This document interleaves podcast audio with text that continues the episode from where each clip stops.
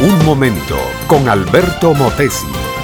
Una respuesta práctica a tus interrogantes sobre tu vida y los problemas del mundo moderno.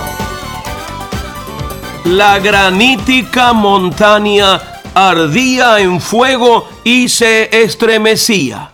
El pueblo congregado debajo también se estremecía y temblaba. Espesos nubarrones negros cubrían la cima y vivísimos relámpagos hacían resplandecer las negras rocas. Temblores de tierras se sucedían sin cesar, aumentando el pavor de la gente.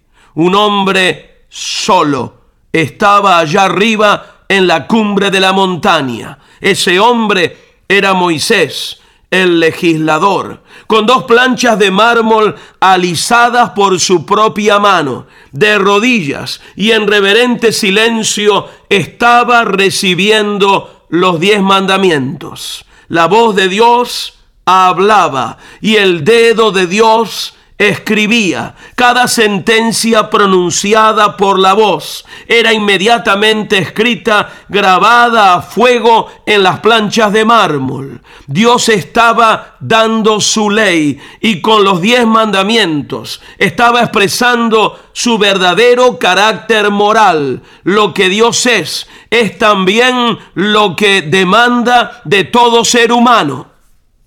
No tendrás dioses ajenos delante de mí, dice la voz, y no tendrás dioses ajenos delante de mí, escribe la punta de fuego. No te harás imágenes, dice la voz, no te harás imágenes, esculpe el dedo, la palabra hablada y la palabra escrita. Así comunica Dios al hombre su santa voluntad. Uno a uno se van dando los diez mandamientos. No tomarás el nombre de Dios en vano.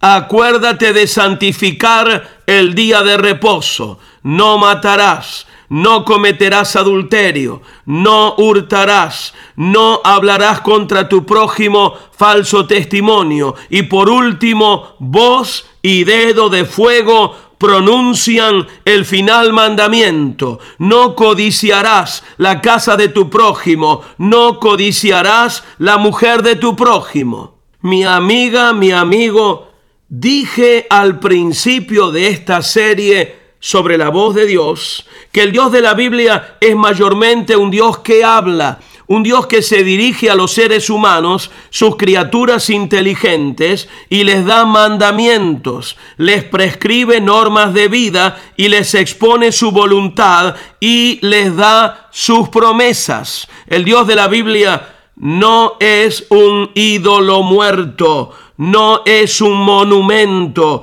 no es un espectro que solo murmura o susurra palabras incomprensibles. Es una voz tonante y autoritativa. Y la mejor manera de adorar y honrar a ese Dios que habla es acatando su voz y obedeciendo su palabra.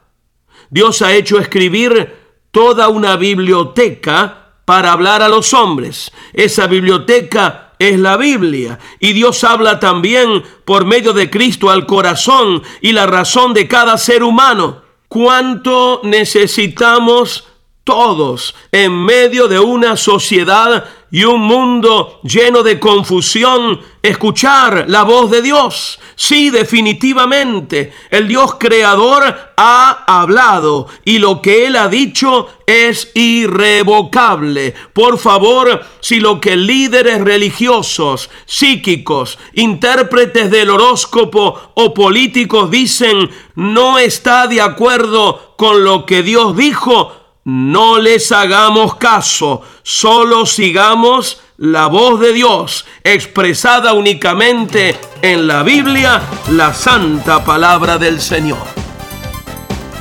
Este fue Un Momento con Alberto Motesi. Escúchanos nuevamente por esta misma emisora. Puedo continuar bendiciendo tu vida. Busca mi página oficial facebook.com barra Alberto Motesi.